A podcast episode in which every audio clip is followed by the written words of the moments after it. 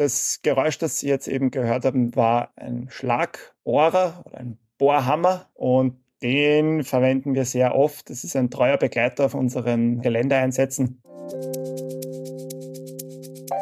Wir müssen in sehr vielen Fällen Messgeräte wirklich in den Fels einbohren, beziehungsweise müssen wir den Fels gefügig machen. Also der muss äh, geklettet werden, der muss entfernt werden, um ein Gerät äh, zu installieren.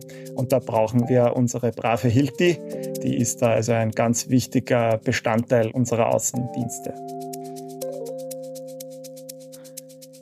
Willkommen bei einer neuen Ausgabe des Upper Science Podcasts Nerds mit Auftrag.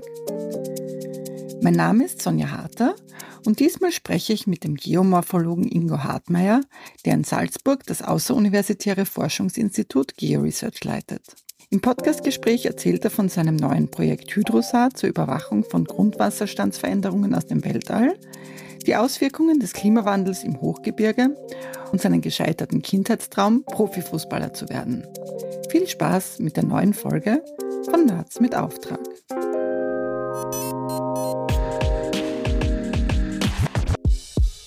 Nerds mit Auftrag, der Wissenschaftspodcast von Upper Science.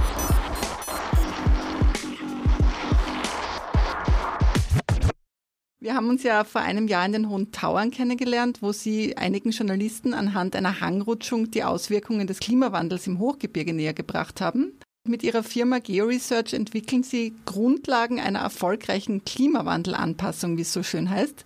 Was bedeutet das genau? Ja, das bedeutet zuerst einmal, dass wir verstehen wollen, was sich eigentlich verändert. Wir leben ja in einer ganz außergewöhnlichen Phase. Wir, wir alle merken und, und mittlerweile wissen, äh, wird sehr rasch wärmer. Und die Auswirkungen dieser Erwärmung, die müssen wir zuerst einmal identifizieren und quantifizieren. Das heißt, wir müssen über längere Zeiträume messen, was sich denn verändert, weil diese langfristigen Messungen sind dann die, die Grundlage, auf deren Basis wir dann äh, fundierte, solide, nachhaltige Entscheidungen treffen können. Das heißt, Langzeitmessungen, um den Klimawandel kennenzulernen, um die Folgen charakterisieren zu können und dann sinnvolle Entscheidungen treffen zu können. Das ist so im Prinzip im Kern das, was wir bei der G-Research tun. Und da sind wir sowohl im angewandten Forschungsbereich als auch im, im Grundlagenforschungsbereich unterwegs. Sie haben auch ein Projekt, das nennt sich Hydrosar, in dem Sie, soweit ich das verstehe, mit Hilfe von Satellitenbildern die Grundwasserschwankungen analysieren. Wie genau funktioniert das? Wie habe ich mir das vorzustellen? Ja, das ist ein relativ neues Projekt, wo wir mit Satellitendaten arbeiten, und zwar mit Radarsatellitendaten. Äh, der Fachbegriff ist satellitenbasierte Radarinterferometrie. Kurz wird es auch als INSAR bezeichnet, ist eine Methode, die jetzt gar nicht so neu ist gibt es schon seit äh, rund 30 Jahren. Aber aufgrund von Fortschritten in der Leistungsfähigkeit der Computer, aber auch von Fortschritten in den statistischen Auswertealgorithmen, ähm, hat man diese Methode so weit verfeinert, dass es unter äh, gewissen Grundvoraussetzungen möglich ist, Oberflächenveränderungen von wenigen Millimetern zu identifizieren und das aus dem Weltall. Also da muss man jetzt nicht irgendwo hingehen und sein Messgerät aufstellen, sondern da muss man unter Anführungszeichen nur die Satellitendaten herunterladen, die alle sechs Tage äh, neu zur Verfügung gestellt werden. Also die Gebiete, die wir uns anschauen, werden alle sechs Tage von diesen Satelliten äh, überflogen und so können wir dann alle sechs Tage minimalste Geländeveränderungen im Prinzip diagnostizieren. Wie läuft das Ganze jetzt in dem konkreten Projekt? Das schaut so aus, dass wir uns gewisse äh, Grundwasserkörper im, im Bundesland Salzburg anschauen, also bestimmte Flächen vorselektiert haben. Und wir schauen uns an, ob Grundwasserentnahmen beziehungsweise ähm, auch, auch, auch gegenteilige, also sozusagen Rückflüsse in das Grundwassersystem einen Einfluss auf das Gelände haben. Sprich, ähm, wenn jetzt irgendwo Grundwasser entnommen wird, könnte das ähm, theoretisch zu einer Absenkung der Oberfläche führen. Da gibt es weltweit ganz prominente Beispiele. Äh, Mexiko-Stadt zum Beispiel, wo die Grundwasserentnahme zu einer, zu einer Absenkung der Oberfläche von mehreren Metern geführt hat. Sowas ist, ist vergleichsweise äh, leicht zu detektieren, aber die ganz geringfügigen Veränderungen im Millimeter- und Zentimeterbereich, die sind äußerst schwer messbar. Und das versuchen wir in diesem äh, Projekt zu machen. Das ist so ein bisschen was wie ein, ein Proof of Concept, also eine, eine Umsetzbarkeitsüberprüfung, ist es möglich, mit diesen Satellitendaten großflächig ähm, ganz geringfügige Geländever Geländeveränderungen, die auf Grundwasserentnahme zurückzuführen sind, festzustellen. Und der Hintergrund hat mit dem Klimawandel zu tun. Also es gibt Studien, äh, eine relativ aktuelle Studie ähm, vom, vom Landwirtschaftsministerium, die zeigt, dass ähm, in den nächsten 30 Jahren die verfügbaren Grundwasserressourcen um knapp ein Viertel zurückgehen könnten. Gleichzeitig könnten sich die ähm, könnte sich die Grundwasserentnahme bis zu 15 Prozent erhöhen durch äh, Bevölkerungswachstum, durch Bewässerungsspitzen äh, in der Landwirtschaft. Und das könnte einfach in der Zukunft zu Nutzungskonflikten beziehungsweise einfach zu Veränderungen des, des Grundwasserkörpers führen. Deswegen ist die Untersuchung der Grundwasserverfügbarkeit ein zentrales Thema und ein wichtiger, ein wichtiger Baustein in einer erfolgreichen Klimawandelanpassung. Und darum geht es in diesem Projekt Hydrosar. In weiterer, in weiterer Folge geht es noch um diese, diese Satellitenmessungen auf der, auf der behördlichen Ebene ähm, besser zu verankern. Also gerade die, die Behörden haben in der Schlichtung von Konflikten in, in wasserrechtlichen Fragen ähm, eine sehr wichtige Rolle. Und deswegen ist es wichtig, dass diese äh, öffentlichen Einrichtungen äh, mit diesen modernen Satellitendaten umgehen können. Und in dem Projekt äh, geht es darum, dass auf der behördlichen Ebene, also diese Bearbeitung und Auswertung der Satellitendaten ähm, auf der behördlichen Ebene zu, zu operationalisieren. Aber das heißt, wenn man jetzt zum Beispiel sieht, dass sich in einem Jahr die Oberfläche um so und so viel Millimeter oder Zentimeter gesenkt hat, was, was heißt es dann in weiterer Folge und was muss man dann machen? Zum Beispiel als Gemeinde. Genau, das, kann, das muss einmal grundsätzlich gar nichts mit Grundwasser zu tun haben. Also wir, wir, wir überprüfen das dann mit äh, Grundwasserpegelmessstellen. Also es gibt über das Bundesland Salzburg oder über ganz Österreich verteilt ähm, sehr viele Grundwasserpegel Messstellen, denen der, der Grundwasserspiegel einfach äh, abgelesen werden kann. Dann schauen wir mal, wie passt das mit den, mit den Satellitendaten zusammen. Sprich, gibt es da, gibt's da eine Korrelation? Und ja, wenn es dann, wenn's dann dazu zu verstärkten Entnahmen kommt und zu einer, zu einer Absenkung, dann ist das zum Beispiel für Beweissicherungen ganz wichtig. Also wenn es irgendwo zu Setzungsrissen an Gebäuden kommt, ist dann oft die Frage, ja, wer ist da schuld, wer zahlt dafür, wer hat dafür aufzukommen? Beziehungsweise ähm, sind wir ja da in einem Versuch, ja, versuchen wir ja Veränderungen möglichst früh festzustellen. Also eine Setzung von, von einem Millimeter oder von wenigen Millimetern hat in der Regel keine dramatischen Auswirkungen.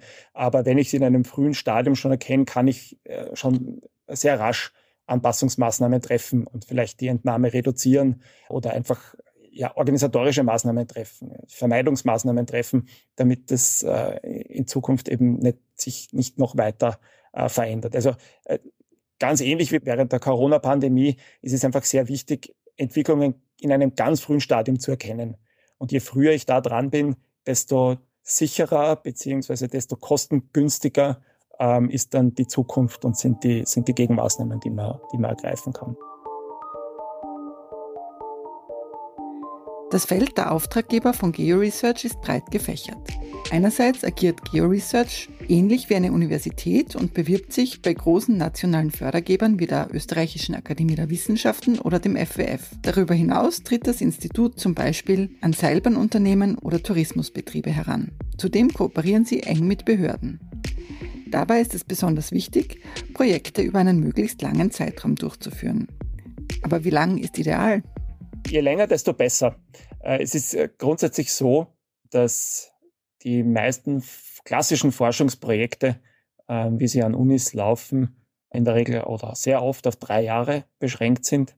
Das ist dann oft so, dass man im ersten Jahr ähm, sich erst einmal ein, ein, ein Messdesign, ein Messkonzept überlegt, im zweiten Jahr dann die Messungen durchführt und im dritten Jahr dann eigentlich die Ergebnisse präsentieren bzw. publizieren muss. Also das sind dann Zeiträume, die eigentlich zu kurz sind, um den, die Klimawandelfolgen auf eine vernünftige Art und Weise zu, zu charakterisieren, weil wir müssen uns da in Erinnerung rufen, dass die Folgen des Klimawandels sehr oft mit großer Verzögerung auftreten, stark gedämpft, äh, phasenverschoben sind, dass sie auch zum Teil einfach nonlinear sind, also dass sie anfangs eigentlich kaum wahrnehmbar, kaum messbar sind und dann erst ab einer so einer gewissen Länge der Zeitreihe wirklich, äh, wirklich vernünftig quantifiziert werden können.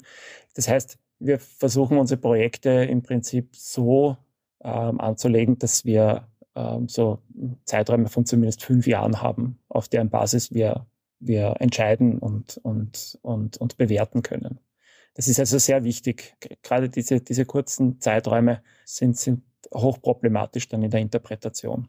Und man muss sich da einfach, ähm, es ist einfach klar, dass die Entscheidungen, die auf, auf Basis dieser, dieser Datenreihen getroffen werden, ja oft sehr schwerwiegend sind. Also da geht es ähm, um die Sicherheit von Infrastrukturen, da geht es um äh, die Frage, ob man ähm, in, einen, ja, in eine Infrastruktur oder in eine Region viel Geld investiert oder nicht. Ähm, und da braucht es natürlich äh, eine solide Zahlenbasis. Ich habe Sie ja kennengelernt im Gelände herumkletternd und äh, uns Beispiele zeigend, was so eine Hangrutschung einerseits, äh, welche Auswirkungen die haben kann, aber auch Erklärungen, wie es dazu gekommen ist. Äh, wie kann man sich so einen typischen Tag von Ihnen vorstellen? Sind Sie wirklich viel im Gelände und arbeiten vor Ort oder, oder wie schaut das aus? Ja, das ist sehr stark von der Jahreszeit abhängig. Also in der, in der Sommersaison, die bei uns so im Juli beginnt, also wenn in den hochalpinen Regionen der Schnee verschwindet, beginnt im Prinzip unsere Geländesaison. Das ist ja so auf 2500, 3000 Meter, also in den Regionen, in denen wir unterwegs sind, im Normalfall, im Normalfall so ab Juli. Da ist es dann wirklich so, dass wir, dass wir sehr viel im Gelände sind. Also wir sind da an sich dann jede Woche in unseren Untersuchungsgebieten unterwegs. Die sind zum größten Teil in Pinzgau. Das heißt, ja, eine, eine bis zwei Stunden ähm, Autofahrt südlich von, von Salzburg. Und das ist dann so, je nach Untersuchungsgebiet sind dort, sind dort Wartungsarbeiten, Installationsarbeiten zu machen, Begehungsarbeiten.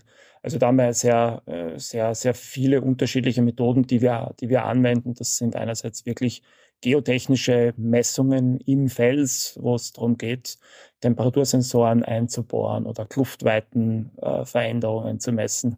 Wir machen aber auch sehr viel im Bereich Fernerkundung, wo wir jetzt mit Drohnen versuchen, zum Beispiel die Gletscherveränderung zu äh, messen, beziehungsweise Hangrutschungen äh, zu quantifizieren, zu schauen, wie viel, wie viel Material hat sich verlagert, gibt es eine Beschleunigung, gibt es ähm, irgendwelche kritischen Veränderungen. Und ähm, so gesehen ist das eine sehr, sehr spannende, abwechslungsreiche Arbeit, weil im, im Sommer sehr viel Geländearbeit damit verbunden ist, im, im Winter beziehungsweise in der kalten Jahreszeit ähm, beschränken sich die Außendienste eigentlich auf ein Minimum. Also das sind dann eigentlich nur so Akuteinsätze, wenn irgendwo ein Ausfall ist, wenn ein, ein Gerät beschädigt wird, dann versuchen wir das auch im Winter zu wechseln, sofern das äh, ja, erreichbar ist. Aber ansonsten steht in der, der, kalten Jahreszeit eigentlich die, ja, die Auswertearbeiten, äh, die Analysen, natürlich das Publizieren, also das Aufbereiten der, der Inhalte für Fachzeitschriften, aber auch für immer mehr für, für die mediale Kommunikation im Mittelpunkt. Also es ist so, dass wir jetzt schon in den letzten fünf Jahren merken, dass die, dass die Anfragen aus der Medienwelt deutlich zunehmen. Ja. Und das ist durchaus, äh, also wir haben uns, wenn ich das mich so erinnere an die letzten fünf Jahre, wir haben uns am Anfang sehr, sehr gefreut über jede einzelne Medienanfrage. Es war ein großes, war irgendwie eine große, große Wertschätzung, die wir da, da empfunden haben. Mittlerweile selektieren wir eigentlich schon sehr sorgfältig, welche Medienanfragen wir annehmen und welche nicht, weil es doch äh, mit einem entsprechenden Aufwand verbunden ist. Äh, es ist immer damit verbunden, ins Gelände zu fahren. Die äh, Medienleute wollen natürlich spektakuläre Aufnahmen haben. Die wollen äh, uns dann im, Steilgelände arbeiten sehen. Die wollen den, das Gefahrenmoment ähm, aufnehmen. Das haben wir oft genug gemacht so machen wir auch weiterhin. Aber aufgrund des großen Aufwands ist es so, dass wir da mittlerweile schon äh, also nicht mehr, nicht mehr alles wahrnehmen, was, was, was so auf uns zukommt. Und gerade jetzt ähm, so im Nachgang von so großen äh, Bergstürzen, wie es jetzt am Fluchthorn äh, kürzlich passiert ist, da kriegen wir schon sehr viele, kriegen wir schon sehr viele Anfragen. Ja, das ist jetzt in dem Fall natürlich auch die Existenz eines Videos dieses Bergsturzes hat natürlich ja, hat große mediale Aufmerksamkeit erregt. Ja. Das war ein Brandbeschleuniger für dieses, für die ganze äh, Berichterstattung. Es ist ja auch was, äh, was, was äußerst Spannendes und Spektakuläres. Und wenn da niemand zu Schaden gekommen ist, ist es ja also wirklich ein Ereignis, über das man ja irgendwie dann auch mit gutem Gewissen berichten kann. Und ja, auf jeden Fall im, im Nachgang solcher Ereignisse äh, kriegen wir eigentlich immer eine Handvoll Anfragen, die wir natürlich dann nicht alle prozessieren oder nicht alle, nicht alle so wahrnehmen können. Genau. Können Sie kurz zusammenfassen, für alle, die sich nicht vorstellen können, wie wird, das, wird der Klimawandel im Hochgebirge sichtbar? Ja, also das Beispiel Nummer eins, das da zu nennen ist, ist natürlich das Rückschmelzen der Gletscher, das wirklich dramatische Ausmaße annimmt. Also wir haben jetzt allein in den äh, letzten Jahr, 2022, eine Rekordschmelze erlebt. Wir, es ist so, dass wir selbst bei der Gay Research 2 äh, kleinere Gletscher in, in Salzburg ähm, eigentlich ja, seit mehr als fünf Jahren schon beobachten. Das ist das Schmielinger Käse am Kitzsteinhorn und das, das Stubacher Sombli-Käse im, im hinteren Stubachtal. Und dort haben wir also im letzten Jahr gesehen, was sich da, also es ist immer auch für uns wieder überraschend, was sich da innerhalb eines Jahres verändern kann. Also ähm, da gehen ja 10 bis 20 Prozent der Fläche eines Gletschers innerhalb eines Jahres verloren.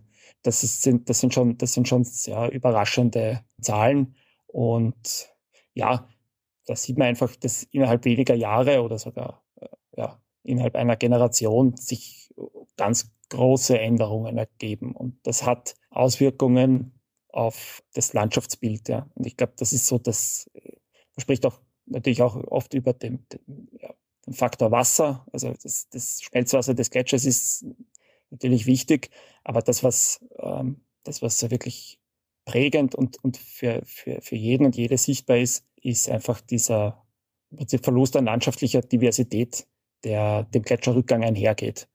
Äh, und ich glaube, das ist das, was, was auch viele Menschen an dem, an dem, an dem Gletscherrückgang ähm, so berührt. Es wird ja da oft von sterbenden Gletschern äh, berichtet. Ein Gletscher an sich ist ja kein Lebewesen. Ja, es ist, ähm, es ist gefrorenes, gefrorenes Wasser mit Schutt und, und ein bisschen organischem Material, aber es ist, es ist kein Lebewesen. Es kann dementsprechend natürlich auch nicht sterben, aber es wird als, es ist etwas, was sich bewegt. Das ist etwas, was irgendwie eine, eine, eine erhabene Wirkung hat, was irgendwie unser Bild einer unberührten Hochgebirgslandschaft prägt. Und wenn das verschwindet, dann, dann berührt das sehr, sehr viele Menschen. Also das merken wir auch grundsätzlich in der, in der, so in der Kommunikation. Wenn wir über den Gletscherrückgang sprechen, ähm, dann, dann sind äh, plötzlich alle ganz ohr und, und, und sehr, sehr aufmerksam, ja, was bei, bei anderen Themen jetzt nicht, äh, nicht der Fall ist. Ja. Aber also Offensichtlich ist, ist, natürlich, ist natürlich der Gletscherrückgang.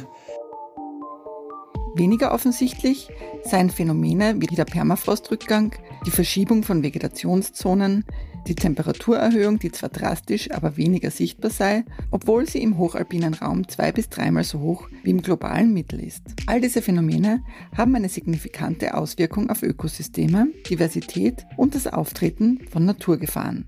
Bei letzterem Punkt liegt die Kernexpertise von GeoResearch. Im Rahmen ihrer Arbeit sind sie aber auch immer wieder mit weniger dramatischen Auswirkungen konfrontiert, denn nicht jeder Stein, der irgendwo runterfällt, hat mit dem Klimawandel zu tun. Nicht jeder Berg, der sich erwärmt, äh, beginnt zu bröckeln. Also man muss das schon immer relativieren. Und ich denke, dafür sind wir als Wissenschaftler dann auch da, dass wir da im Prinzip ein wirklich äh, fundiertes Gesamtbild der Situation wiedergeben können, auf das sich dann im Prinzip die Gesellschaft berufen kann. Ich möchte ganz kurz noch auf Ihren Lebensweg zurückkommen. Wollten Sie schon als Achtjähriger unbedingt Geomorphologe werden oder wie hat sich das entwickelt? Nein, ich glaube, ähm, in dem Alter wollte ich noch ähm, bei Rapid spielen und ähm, war, war, eher die, die, der, der Traum, mal Fußballprofi äh, zu sein und im Hanneby-Stadion spielen zu können, größer. Da habe ich davon noch nichts gewusst. Nein, ich habe ich hab sehr früh, also ich bin in Wien aufgewachsen, habe trotzdem äh, sehr früh ein unglaublich großes Interesse am Hochgebirge gehabt. Das hat mich, warum auch immer, äh, schon sehr früh ähm, fasziniert. Ich habe auch ein, ein sehr großes Interesse an räumlichen Veränderungen gehabt in, in, in der Landschaft. Und da war es dann naheliegend, irgendwas Geowissenschaftliches zu studieren. Und ich habe mich dann nach der Matura für ein Geografiestudium entschieden. Das würde ich wahrscheinlich unter den jetzigen Voraussetzungen nicht mehr machen, um, um, um ehrlich zu sein. Also ich habe äh, 2001 maturiert und die, das Angebot an den Unis hat sich ja seitdem unglaubliche Art und Weise eigentlich vervielfältigt. Also wenn ich jetzt daran denke, was es alles an der, an der Universität für Bodenkultur für neue Studien, Studienrichtungen gibt. Also da hat sich sehr viel attraktiviert Uh, und ich würde jetzt wahrscheinlich irgendwas, uh, irgendein ein, ein modern klingendes englischsprachiges Studium wählen und nicht mehr dieses altbackene oder altbacken anmutende Geografiestudium wählen. Uh, bin damit aber sehr gut gefahren. Also ich bin, bin, sehr, bin sehr glücklich. Ähm, ich kann, äh, ja, arbeite in einem sehr, sehr spannenden Feld. ich finde ähm, die, die, so, so bedrückend und so beklemmend die Klimawandelfolgen gerade auf globaler Ebene sind, so, so spannend ist es aus, aus geomorphologischer Sicht, diese unglaublich raschen raumzeitlichen Veränderungen miterleben zu können. Es, es gibt ja kaum einen Raum, der morphodynamisch so aktiv ist wie das, wie, wie, wie das, wie das Hochgebirge. Und das ist natürlich schon eine sehr, eine, eine, eine, eine äußerst, eine äußerst spannende und äußerst reizvolle Aufgabe, das, das Tag für Tag untersuchen zu können. Und den ganz entscheidend für unseren, äh, ja, für unseren Erfolg und für die, für die, für unsere Projekte ist einfach die Kontinuität. Äh, also, es ist ganz wichtig, dass wir da, dass wir langfristig denkende und, und uns langfristig unterstützende Partner haben, die das Ganze mittragen. Sonst wäre das, sonst wäre das in dieser Form nicht möglich. Und sonst könnten wir auch die Klimawandelfolgen in der Form nicht untersuchen. Ja. Gibt es in Ihrer Karriere einen Moment, der Sie ganz besonders geprägt hat? Also es ist so, dass diverse, ich sage jetzt einfach Einzelpersonen eine ganz wichtige Rolle gespielt haben. Ich muss immer, ich muss immer ein bisschen schmunzeln, wenn, wenn Leute über, ihren, über ihre Karriere reden und dann darüber sprechen, wie toll sie alles geplant haben und das eigentlich alles, was sie getan haben, so ein Resultat ihrer, ihrer harten, äh, unerbittlichen, kontinuierlichen Arbeit ist.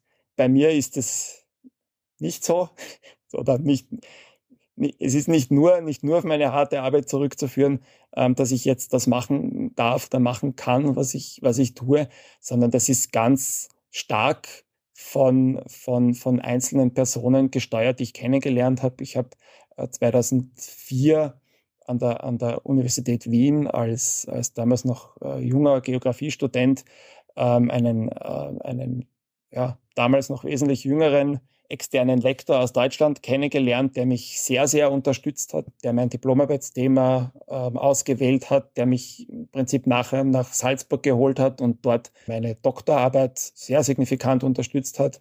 Äh, ich habe dann in Salzburg äh, meinen äh, mittlerweile Geschäftsführerpartner, den Markus Keuschnick, kennengelernt, ohne den der Aufbau der Geo-Research ähm, in dieser Form nie und nimmer möglich gewesen wäre.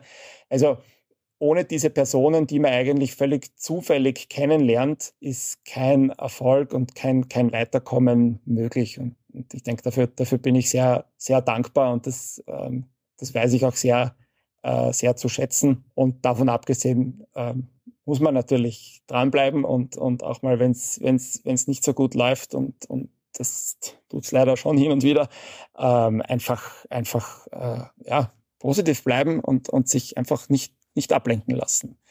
Und dann, dann klappt das alles und dann kommt alles zu einem guten Ende. Meistens.